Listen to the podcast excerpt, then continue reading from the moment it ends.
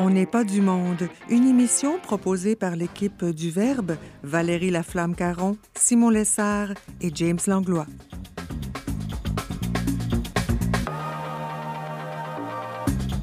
Aujourd'hui à l'émission, on s'entretient avec notre correspondant au Moyen-Orient, Emmanuel Bélanger, et on parle agriculture en temps de crise avec Mathieu Rancourt. Bref, on n'est pas du monde.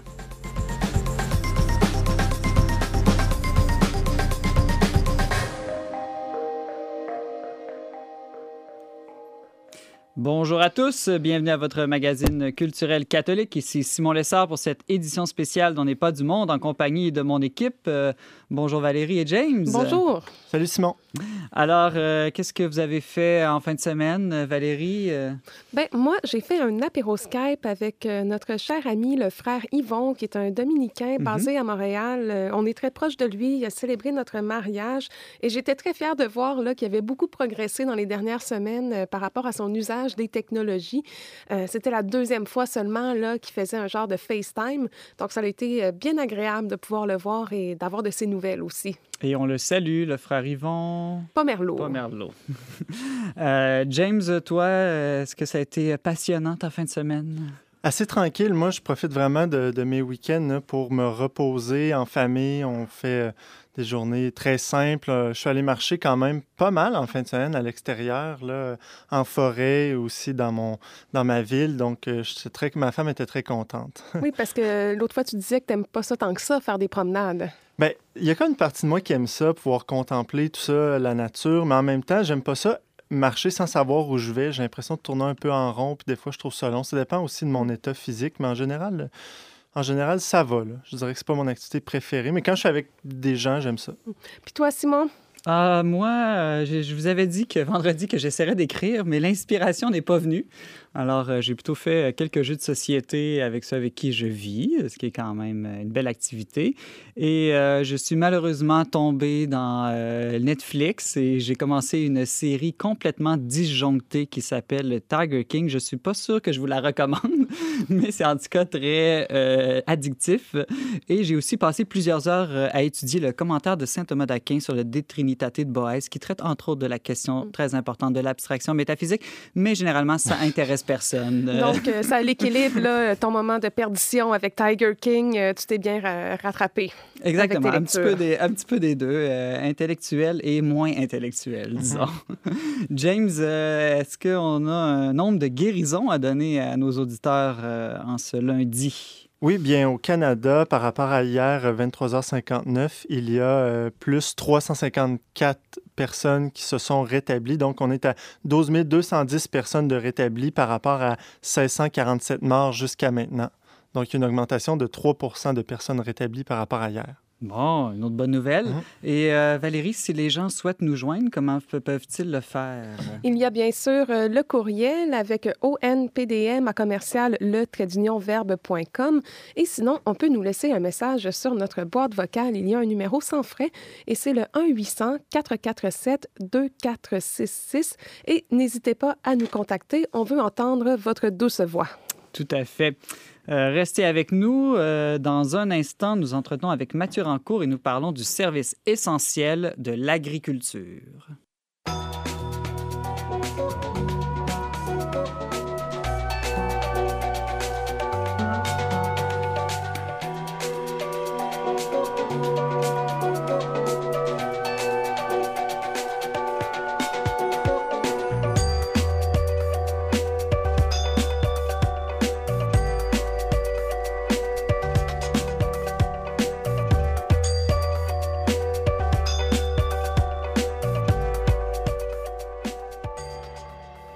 Si les épiceries sont considérées comme l'un des tout premiers services essentiels, ceux qui les approvisionnent, au premier chef les agriculteurs, le sont encore plus, alors que le gouvernement Legault a parlé ces dernières semaines d'acheter local et qu'il faudrait éventuellement, après la crise, viser une souveraineté alimentaire contre la tendance à la mondialisation ou euh, encore la tendance lourde au libre-échange, les producteurs laitiers sont parmi ceux qui pourraient le plus bénéficier d'un tel changement de paradigme.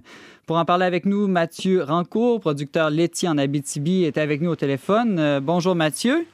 Et bonjour. Donc, euh, pour les auditeurs, je pense qu'on va se tutoyer, Mathieu, vu qu'on se connaît depuis euh, de nombreuses années. oui, il n'y a pas de problème. Ça va me mettre plus à l'aise, effectivement.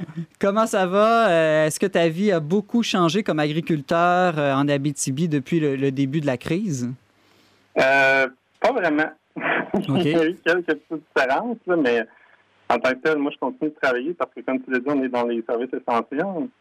Puis, euh, ben, mes vaches ont besoin de ont besoin de moi tous les jours. Donc, il faut que je les traite, il faut que je les soigne tout le temps. Donc, je vais à l'étable comme, comme toujours. Il y a peut-être quelques petits ajustements qui ont été faits par rapport aux, euh, intervenants qui viennent à la ferme. On garde nos distanciations sociales, on se lave les mains plus souvent, etc. Mais euh, sinon, mon quotidien n'est pas tellement chamboulé, non. Hmm. Et comment est l'atmosphère dans la région de l'Abitibi? Est-ce que la région a été plus ou moins touchée que d'autres? Est-ce que les gens ont peur là-bas? Euh, je te dirais, je pense que ça doit être à peu près comme partout ailleurs. Il y a peut-être une, il y a eu quelque chose, euh, un événement malheureux là, à Rwanda, parce qu'il y a eu, euh, je crois, que c'était une infection qui s'est, au COVID-19 qui s'est transmise durant une funéraire. Je ne suis pas certain des informations que je dis là, mais c'est puis à Rouen, il y avait comme des proportions qui étaient vraiment grandes par rapport à la ville. Fait qu'ils ont fermé carrément la ville de Rouen-Noranda. Hmm. On peut plus circuler. On peut... Comme moi, par exemple, je suis en dehors de la MRC de Rouen, je peux plus y avoir accès non plus. Je vais souvent là-bas. Donc, euh, ils ont fait ça. depuis ce temps-là, on n'a pas eu de nouveaux cas. On est à 103 cas, je pense, en Abitibi. Il y a eu deux décès. Depuis ce temps-là, c'est stabilisé. Mais proportionnellement, je pense qu'on en avait quand même beaucoup. C'est pour ça qu'ils ont fermé la ville. Donc, les campagnes ne sont pas nécessairement épargnées euh, non plus, en tout cas, surtout les, les, villes. Euh, Mathieu, je le disais d'entrée de jeu, l'agriculture est un service euh, essentiel. évidemment, nous, qui vivons en ville, euh, ou même, même les gens à la campagne, en fait, on n'a pas de contact direct avec les agriculteurs. Donc, nous, ce qui nous frappe, c'est plus les, épiciers, les caissiers qui, qui, nous donnent la, nourriture.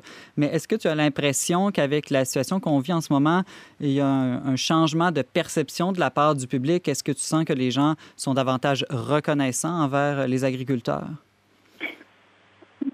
Moi, au, quotidien, j'en parle avec les gens, puis oui. Pour être honnête, bien pensée, là, j'ai écrit plusieurs posts sur les réseaux sociaux pour, ça, pour expliquer euh, toutes sortes de choses par rapport à la production temps ces derniers temps, hein, puis euh, au COVID-19. Puis, moi, je croirais que oui. Puis, euh, c'est nouveau, là, je veux dire, dans la, comme tu disais, nous, en ville, tout ça, mais il n'y a pas si longtemps, partout en campagne, tout le monde avait des vaches, tout le monde avait des cochons, tout le monde était un peu autosuffisant. Fait il y a une coupure depuis peut-être 40 ou 50 ans. De plus en plus, les gens ont des métiers spécialisés, ils vont de plus en plus à l'université, tout ça. Fait on met pas le temps là-dessus. On est, des fois, je me sentais un peu comme un extraterrestre, pour être honnête. mais, mais non, je sens quand même, là, pour il y, y a un vent de changement. Il y a un paysan français, justement, je dis paysan. Il y a, des, il y a de mes confrères producteurs qui là, mais en France, ils ont tendance à dire ça. Mais ici, on trouve ça un peu péjoratif. Enfin, bref. Euh, un agriculteur en France qui, euh, qui du jour au lendemain, c'est ce qu'il disait dans les réseaux sociaux, lui, il disait euh, juste avant l'épisode du COVID-19, qu'il est passé de, de, zéro à héros d'une manière parce qu'il se faisait comme lancer des câbles un peu par rapport au fait qu'il était perçu comme un pollueur, comme euh, quelqu'un qui exploitait les animaux, etc. Puis là, du jour au lendemain, mais là, il est rendu comme un héros quotidien finalement. En fait, il, il sert de, de, dans les biens essentiels finalement. Hmm.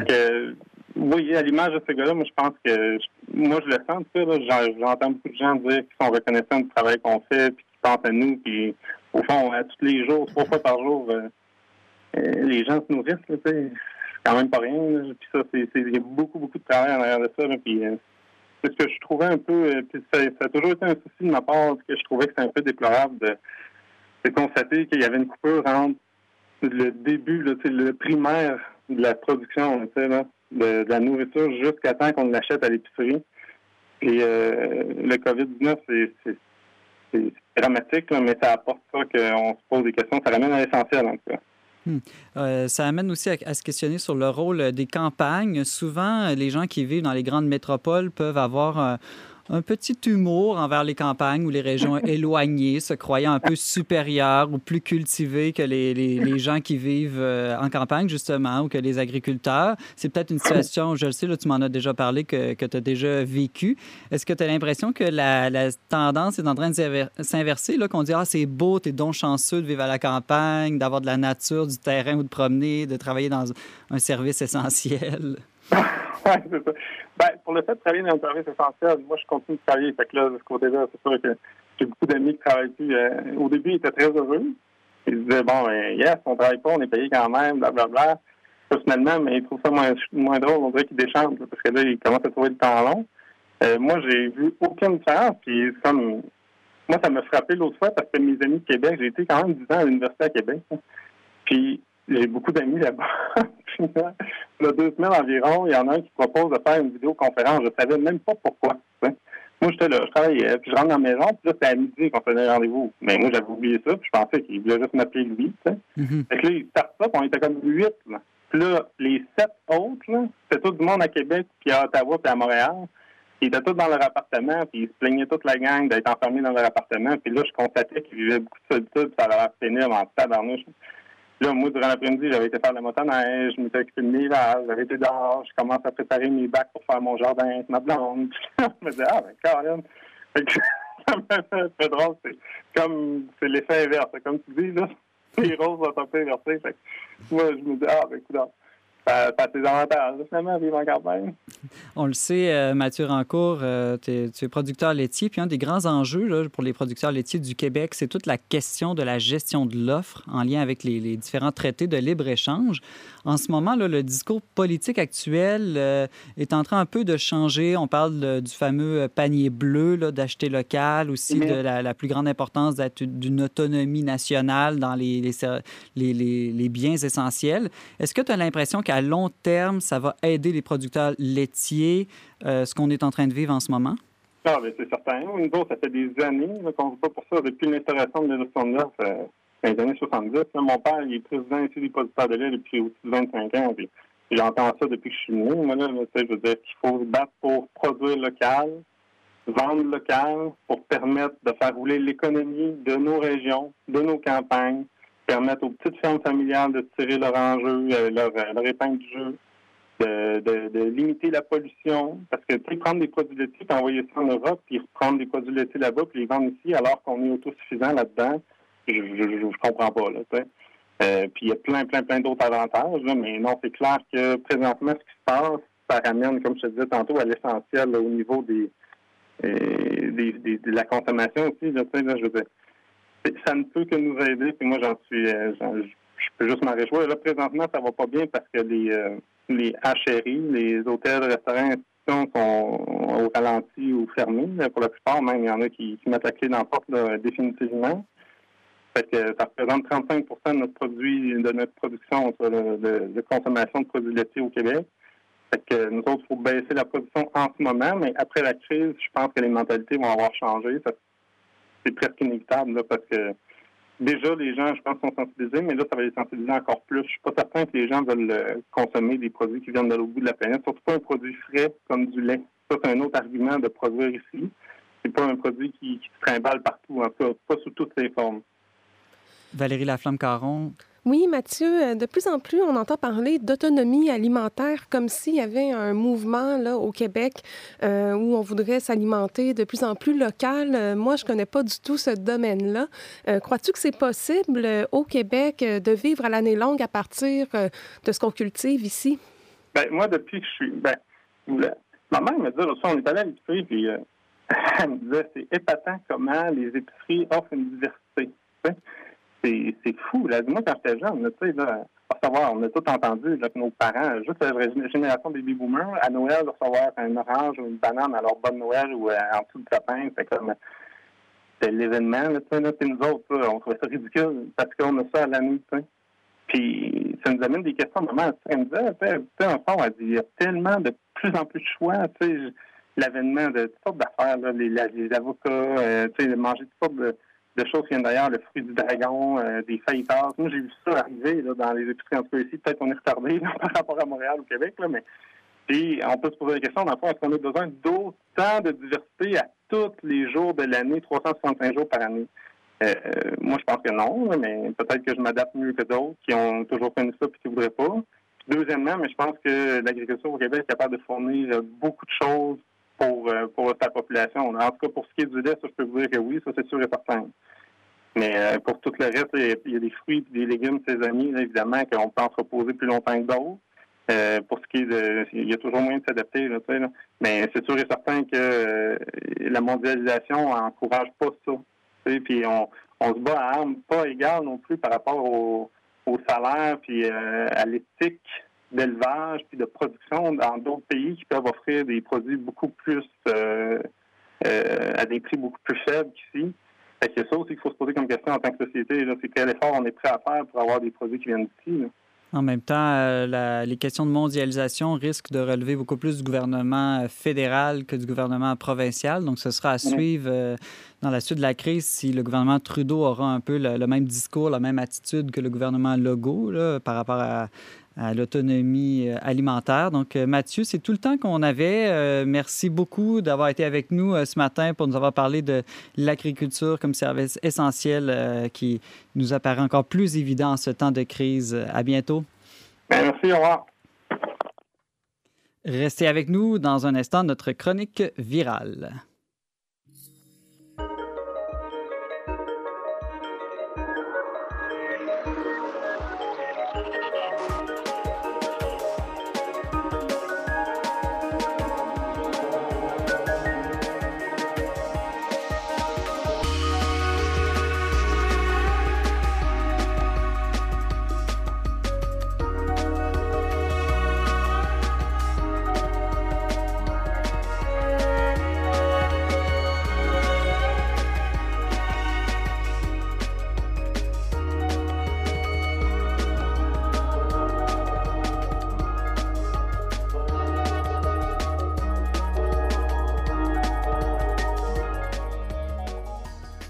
De retour à On n'est pas du monde avec Simon Lessard euh, au micro. C'est l'heure de notre chronique virale avec Valérie Laflamme-Caron et James Langlois où on discute d'un sujet chaud dans l'actualité.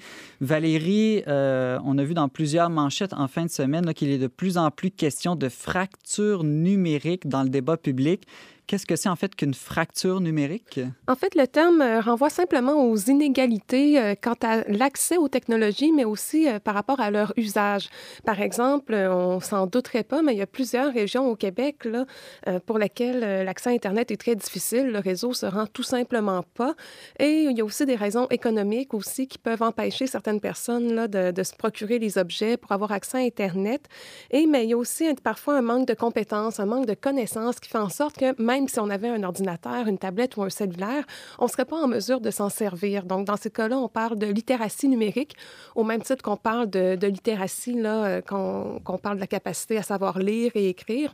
Euh, Internet, c'est aussi un autre langage. Un autre alphabet, oui. Puis en temps de crise où on a moins d'autres possibilités de visiter des gens que en fait, qu'il reste presque juste les technologies pour se visiter, on sent encore plus cette fracture, cette euh, différence entre ceux qui ont accès et ceux qui n'ont pas accès à ces technologies-là. Oui, puis on en est vraiment conscient ici à l'émission. On fait beaucoup de suggestions hein, de produits culturels, que ce soit de films, de vidéoclips, euh, d'articles, euh, de prestations, de spectacles et tout ça qu'on retrouve seulement en ligne. Donc déjà là, euh, on voit que, on, le sait, on est conscient que c'est pas tout le monde qui a accès à ça, mais je pense que ça devient intéressant d'y réfléchir justement pour l'avenir. En même temps, c'est aussi pour ça qu'on a décidé de faire cette émission spéciale quotidienne sur la radio, justement aussi pour rejoindre les gens qui ont moins accès aux nombreuses initiatives qu'on trouve sur Internet. J'ai comme l'impression que la radio demeure un des médias les plus démocratiques, gratuits, facilement utilisables, accessibles euh, partout sur le territoire. Tout à fait, mais il y a de plus en plus de personnes qui revendiquent que Internet soit considéré comme un service essentiel. C'était le cas, je pense, James, euh, d'un député du Bloc québécois. Oui, tout à fait. Avant d'aller de, plus loin avec euh, Martin Champoux, je voulais juste dire que moi, je pensais qu'une fracture numérique, c'était quand tu disais une mauvaise nouvelle sur Internet, tu tombes en bas de ta chaise. non. une autre joke de papa ce matin. Martin Champoux, oui, qui est le député fédéral du Bloc québécois euh, à Drummondville, a proposé récemment que l'Internet ben, soit un, service essentiel en ce sens que les, les compagnies, les fournisseurs puissent élargir ou démocratiser davantage l'accès euh, des gens à Internet. lui témoigne qu'en tant que député, déjà depuis le début de la pandémie, il y a plein de gens qui communiquent avec lui pour euh, lui faire part justement qui ont de la difficulté. Hein. On a parlé de certaines régions. Bon, je sais pas à Drummondville, que c'est pas si loin que ça pourtant, mais quand même, euh, c'est ça que les gens ont de la difficulté. on sait qu'il y a déjà des, compagnies, des fournisseurs Internet qui, durant ce temps de pandémie, ont décidé, par exemple, de, d'enlever toute limite de consommation de données jusqu'au mois de juin. Donc, ça, c'est déjà une bonne nouvelle. Mais on peut déjà se poser la question, est-ce normal qu'en 2020, on doive encore payer 50 dollars et plus par mois pour avoir accès à Internet, alors que c'est quand même quelque chose, je veux dire, il y a Internet gratuit dans les cafés. Bon, c'est sûr qu'il faut que quelqu'un paye à un moment donné, mais... Il y a certaines villes dans le monde qui ont décidé d'offrir euh, le, Wi-Fi gratuitement à mm. l'entièreté de leur population. C'est quand même un choix de société qui est possible. moi, je me demande jusqu'à quel point euh, le commerce d'Internet ne fait pas que ça bloque justement l'accès... Euh, euh, au plus grand nombre.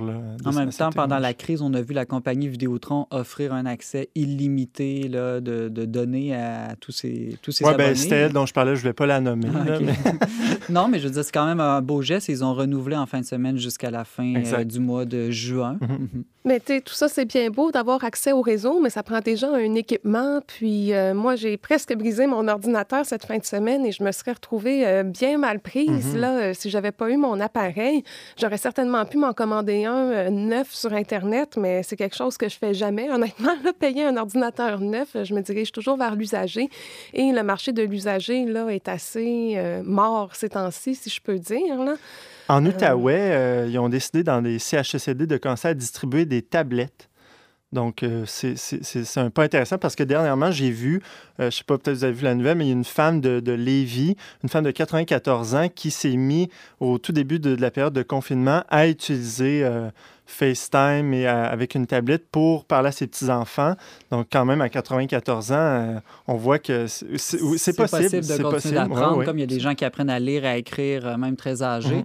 Mais en même temps, si on est seul à la maison, je vois difficilement comment on peut apprendre à bien utiliser ces technologies-là. Si on mhm. a la chance de vivre avec un enfant, un petit enfant, peut-être qui peut venir nous, nous conseiller.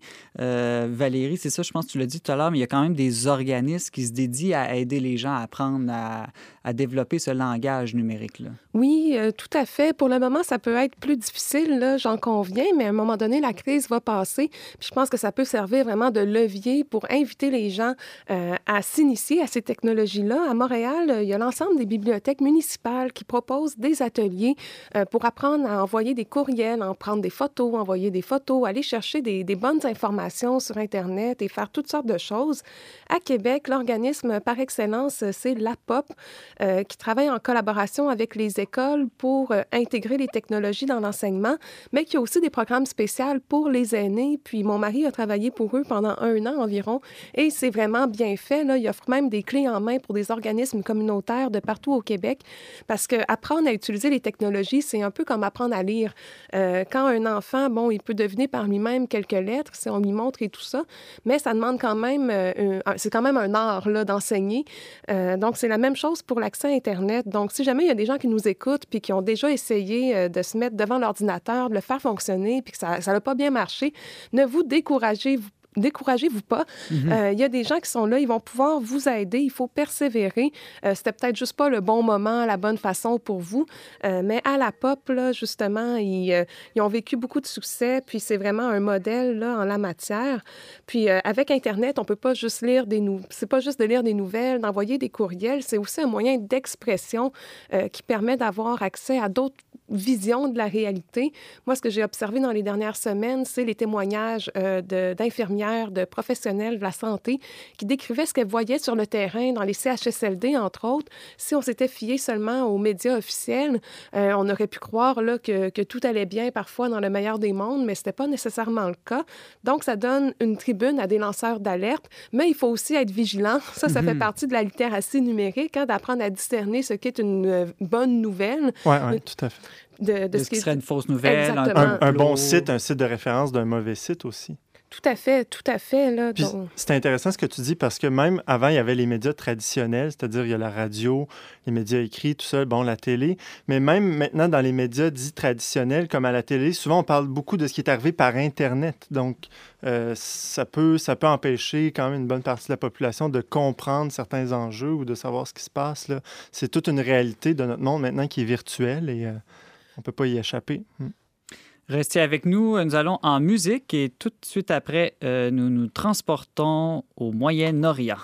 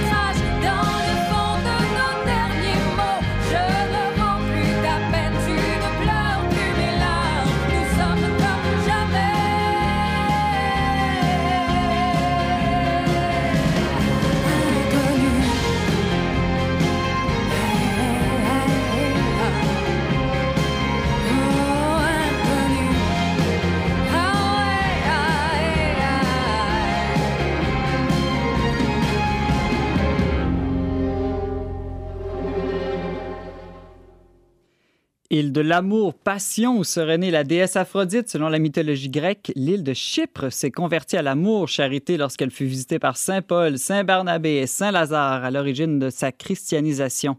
Voilà pourquoi on l'appelle aussi parfois l'île des saints. Aujourd'hui, Chypre est une île escale pour de nombreux migrants qui souhaitent entrer en Europe. Euh, hier, Chypre célébrait aussi Pâques en communion avec les orthodoxes du monde entier qui suivent toujours le calendrier julien. Euh, pour nous en parler, notre correspondant au Moyen-Orient, Emmanuel Bélanger, qui a déjà été missionnaire au Costa Rica, au Caire, à Alexandrie, se trouve euh, aujourd'hui à Chypre et il est avec nous. Emmanuel, bonjour, joyeuse Pâques. Joyeux Pâques, bonjour. Euh, Emmanuel, euh, je le disais, là, euh, l'île de Chypre est une île majoritairement, très majoritairement de confession chrétienne orthodoxe. Et donc, la Pâque orthodoxe était célébrée cette année, là, hier, c'était dimanche hier. Euh, la petite minorité catholique de l'île, toutefois, célébrait elle aussi Pâques euh, le même jour. Donc, pourquoi est-ce que les catholiques de Chypre célèbrent pas Pâques avec tous les autres catholiques du monde entier en même temps? Euh, en fait, c'est il y, a, plusieurs raisons, mais la première chose, c'est qu'il y a certains catholiques ici à Chypre qui ont vécu la, leur veillée pascale avec le monde latin. C'est-à-dire que parce que Chypre est, est, est coupé en deux. Donc, vous savez, il y a la partie nord de Chypre qui est une partie euh, qu'on dit qui est sous, euh, euh, sous présence turque. Et il y a la partie euh, cypriote qui est euh, grecque. Alors, chez, pour, ce qui est, pour ce qui était de l'Église latine ici, qui est tenue par euh, la custode de Terre Sainte, euh, la partie turque fêtait avec, euh, parce que la partie turque, turque et musulmane, donc la communauté catholique fêtait avec le reste du monde latin, c'est-à-dire la semaine dernière. Tandis que la partie qui était avec le monde orthodoxe, est-ce que vous, vous m'entendez? Oui, oui, on t'entend. OK. Non, c'est bon. Euh, donc, la partie ici qui vit avec le monde orthodoxe, c'est-à-dire c'est pour des raisons œcuméniques, c'est-à-dire de pouvoir vraiment euh, célébrer euh, cette fête hein, qui est la fête des fêtes, non, pour, pour les chrétiens, hein, pouvoir la célébrer tout le monde ensemble. Et puisque la minorité catholique est si minime, c'est aussi une raison qu'on peut dire politique, dans le sens que ça, tout le monde, comme ça, ont leur, ont leur congé en même temps, c'est beaucoup plus simple. Et surtout parce qu'une grande majorité, si ce n'est pas presque toutes les catholiques ici, hein, sont euh, soit des ressortissants, c'est-à-dire soit des réfugiés, ou sinon des gens qui viennent travailler, hein, notamment beaucoup de Philippines, non, des, des, qui viennent aider les, les, gens dans leur maison et tout ça, hein, qui travaillent comme bonnes, on, dirait. Alors elles, qu'est-ce qu'elles euh, qu'est-ce qu'elles font? Elles, elles, vivent normalement dans les maisons avec leur, euh, leur patron. Et donc, c'est beaucoup plus simple aussi pour eux hein, de fêter en même temps que, que leur patron et tout ça. Donc, ouais, ouais. C'est pas mal les raisons. On sait qu'à la fin du Concile Vatican II, les pères avaient demandé au pape de regarder la possibilité d'arranger un peu les calendriers pour que orthodoxes et catholiques célèbrent ensemble Pâques. Et euh, le pape François a redit il y a quelques années qu'il euh, souhaitait lui aussi travailler à ce qu'un jour on puisse avoir cette unité là, de la grande fête chrétienne de Pâques, euh, tous les chrétiens ensemble. J'aimerais aussi qu'on parle d'une certaine fracture qu'on a vue là, dans, les, dans la dernière année, surtout dans l'Église orthodoxe, suite à une certaine déclaration du patriarche de Moscou, tu me corrigeras si je me trompe, qui semblait un peu euh, s'auto-déclarer chef de l'orthodoxie alors que la, tradition accorde généralement la primauté au patriarche de Constantinople. Euh, on a vu que ça avait bouleversé un peu le, monde de l'orthodoxie. Est-ce que tu as l'impression que cette sorte de crise ecclésiale a contribué peut-être à rapprocher les, catholiques et les orthodoxes, en tout cas ceux que tu fréquentes à Chypre? Euh, Juste une chose avant de, avant de, de continuer là-dessus avec ce que tu disais avant. C'est-à-dire que déjà dans le monde entre catholiques et orthodoxes, euh, moi j'ai été pendant deux ans missionnaire euh, en, en Égypte. En Égypte, euh, les Coptes orthodoxes, ce qui est important aussi de savoir, c'est qu'il n'y a rien qui s'appelle l'orthodoxie en, général. Il y a plusieurs orthodoxies. Hein. sans faire une leçon d'histoire de l'Église, mais c'est intéressant de voir qu'il y a des orthodoxes qui sont grecs, d'autres qui sont coptes, d'autres qui sont arméniens, assyriens, donc de, de langues et de traditions différentes. Mais euh, déjà, en Égypte, ils essayent justement de, de faire euh, cet, cet, accord non, c'est-à-dire que les catholiques en Égypte fêtent le, la Pâque avec les, les, orthodoxes et ils travaillent, mais disons petit à petit, ce serait que les orthodoxes en Égypte, au lieu de fêter le, le, le, Noël, parce que Noël, normalement, pour les orthodoxes en Égypte, c'est le 7 janvier, ils puissent le fêter en même temps que les catholiques le 25 décembre. Donc déjà, il y a des choses qui se font. Et le, pape est, venu en Égypte quand j'étais là-bas. Il, y a eu des rencontres, des levées aussi un peu de, de, pas d'excommunication, mais en tout cas de, certaines bisbées qui avaient. Ouais, l'unité, l'unité progresse assez vite. depuis plusieurs années, euh, les églises orthodoxes s'ouvrent. Ça, c'est sûr. Les églises orthodoxes sont des églises qui sont à la base, euh, surtout ici au Moyen-Orient, ce qui est différent avec la Russie, c'est pour ça que je vais revenir à ta question, mais au Moyen-Orient, les églises orthodoxes sont des églises hein, qui sont euh, persécutées. Hein, c'est des églises qui, euh, exemple, exemple justement en Égypte, hein, l'Égypte est le, pays avec le plus grand bassin de chrétiens au Moyen-Orient, mais pourtant, la, la, la c'est-à-dire les chrétiens en Égypte sont une minorité par rapport à la grande majorité musulmane euh, sunnite dans le pays. Euh, alors, ils ont toujours eu des, positions hein, qui étaient assez, euh, euh, disons, raides ou rigides par rapport au monde ou par rapport à, l'Occident, par rapport à l'Église catholique. Alors, petit à petit, ça commence à devenir, disons que les relations commencent à, à, devenir de mieux en mieux. Alors, pour ce qui est de, Arrêtez-moi si jamais je, je parle trop, le, temps file. Oui, mais, vas-y sur le point là, de la, question plus précise euh, de l'an passé, suite aux déclarations du patriarche de Moscou. Oui. Dans le fond, ce qui arrive, c'est que euh, pour ce qui est de, l'orthodoxie de langue grecque, ou en tout cas de tradition grecque, hein, qui euh, comprend toute le, le, la partie justement du, du, bassin méditerranéen, le Chypre et la Grèce, la Macédoine, et pour aller justement jusqu'en Ukraine et en Russie, c'est-à-dire qu'ils ont toutes la même tradition de, base, mais après, c'est diversifié. Ce qui est arrivé avec les, avec les Grecs, avec les Russes orthodoxes, c'est que maintenant, le, patriarche orthodoxe est de loin, russe orthodoxe est de loin le patriarche avec le plus grand bassin de, de population. Euh, je ne connais pas les chiffres exacts, mais je veux dire, la, Russie, il doit avoir au moins 100 millions d'orthodoxes là-bas. Donc, euh, on s'entend que le, petit patriarche euh, Constantinople, hein, qui est un patriarche avec une micro-église, hein, parce que la Turquie reste un pays musulman, alors, son poids, disons, politique, et c'est important de voir que les églises orthodoxes sont des églises qui sont nationales. Alors, la, politique ou le politique rentre beaucoup dans les décisions et dans leur façon de gérer. Alors, bref, le, le, patriarche russe se dit, regarde, maintenant, c'est moi qui mène le jeu, parce que c'est moi qui, c'est moi qui ai la parole, euh, disons, qui a le plus de poids, donc c'est moi qui décide maintenant. Emmanuel Bélanger à Chypre. J'aimerais qu'on parle maintenant un peu plus euh, de la pandémie qui sévit actuellement dans le monde entier. Euh, comment est-ce que les, citoyens de Chypre, je pense qu'on dit les Chypriotes, vivent-ils euh, la crise? J'ai regardé sur Internet avant l'entrevue. Il semble que, bon, en ce moment, il y a 12 morts déclarés à Chypre, ce qui en ferait un des pays, bon, pas les plus touchés par la, la pandémie, là, avec un nombre de morts par habitant quatre fois moins élevé que le Canada. Quelle est ta perception de la situation en ce moment? Euh, alors, c'est cypriote ou chypriote, on peut dire les deux. euh, mais euh, ça veut dire que la, la, je pense que ici, la, la, réalité, ou en tout cas la situation reste assez, assez sous contrôle. Ça veut dire Chypre, c'est une ville qui est extrêmement, euh, c'est une, une île qui est extrêmement calme. Alors, je, vous dirais que oui, il y, a un changement nécessairement en ce moment sur, dans la vie au quotidien, mais c'est vrai que moi, venant de l'extérieur et surtout venant du Moyen-Orient, comme je l'ai dit, j'étais au Caire. Non, au Caire, c'est juste le Caire, c'est une ville avec 25 millions d'habitants.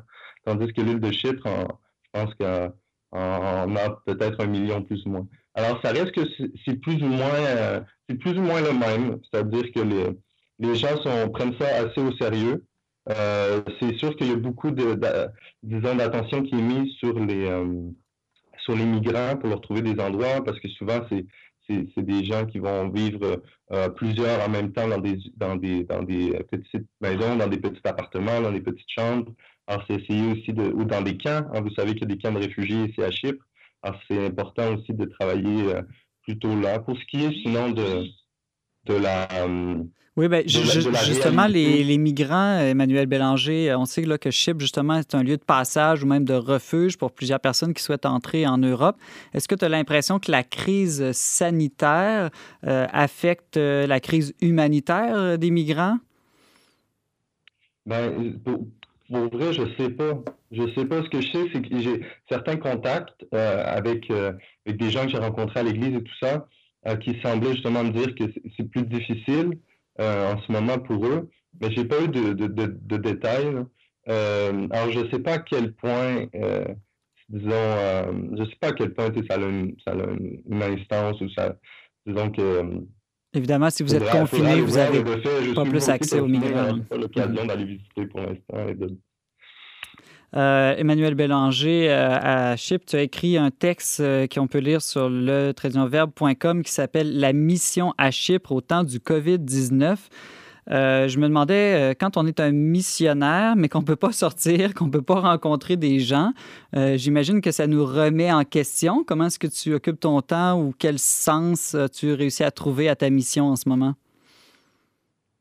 Ben, je pense que l'important aussi, en toute, toute mission, doit partir nécessairement de la contemplation, en tout cas d'une de faut être enraciné hein, pour être capable de pouvoir euh, s'étendre et, de, vraiment de, de pouvoir donner des fruits. Alors, euh, à la base, euh, tout missionnaire est un peu un moine, non? Alors, c'est peut-être un retour à l'essentiel, un retour justement à une vie plus de prière, pouvoir, dans, dans, la solitude de, de, la maison, vraiment intercéder plus pour, pour ceux qui souffrent.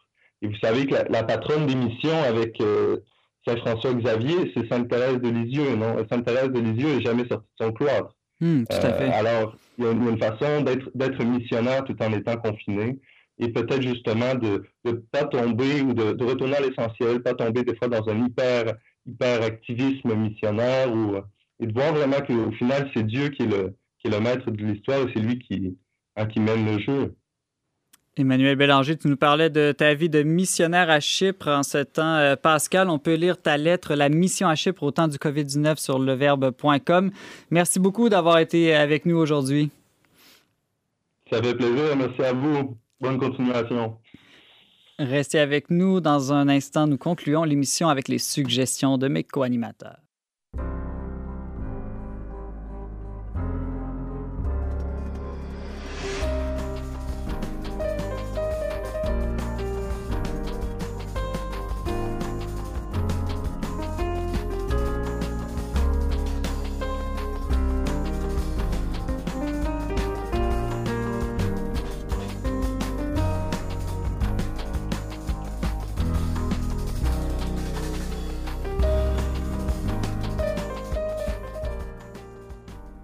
Alors avant de se quitter, euh, c'est la tradition. Euh, James et Valérie nous donnent quelques suggestions. Euh, Valérie semble que la télévision ça existe encore? Ça existe encore, mais en cours d'émission, j'ai changé ma suggestion. Ah, OK, OK. Pour inviter les gens à sortir de chez eux, mais de façon légitime et en respectant les consignes. Ça m'intéresse. je vous donne un objectif à votre promenade. James, tu pourras en prendre note. Donc, euh, partout au Québec, euh, les banques de sang gérées par Emma Québec sont toujours à la recherche de généreux donateurs euh, de ce fluide substantiel qu'est le sang. Donc, toutes les 80 secondes, une personne au Québec a besoin d'une transfusion. C'est pas rien. Et chaque don de sang peut sauver la vie de jusqu'à quatre personnes. Donc, euh, donc les cliniques de don de sang sont encore ouvertes. Là. Je comprends que ça fait partie des services très essentiels. Très essentiels et vital même. Euh, donc, partout au Québec, euh, peu importe votre région, il y a probablement un centre de collecte. Donc, par exemple, à Brossard, aujourd'hui, on a un objectif de 55 dons. À Chicoutimi, on vise 80 dons. Quand même, c'est considérable. Mhm. à Gatineau aussi, on cherche des donateurs à Laval, à Québec, à Sherbrooke à Trois-Rivières.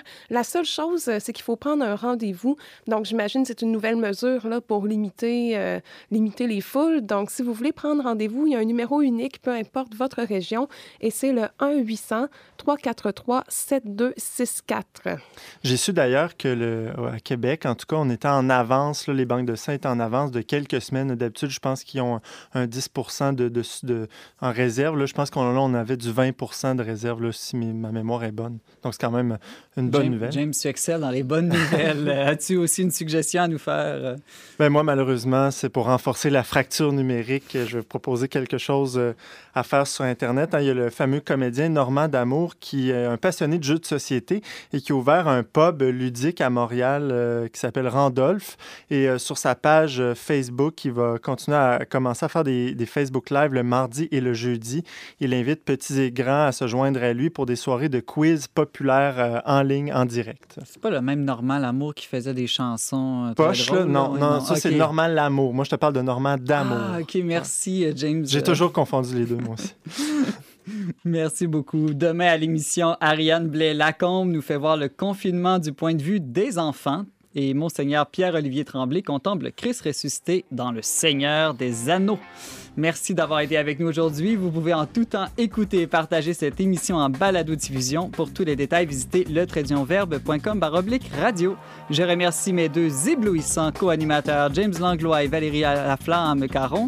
Merci aussi à Mario Blouin pour les choix musicaux et à Thierry Boutet à la régie. On se retrouve demain, même heure, même antenne, pour une autre édition spéciale dont n'est pas du monde.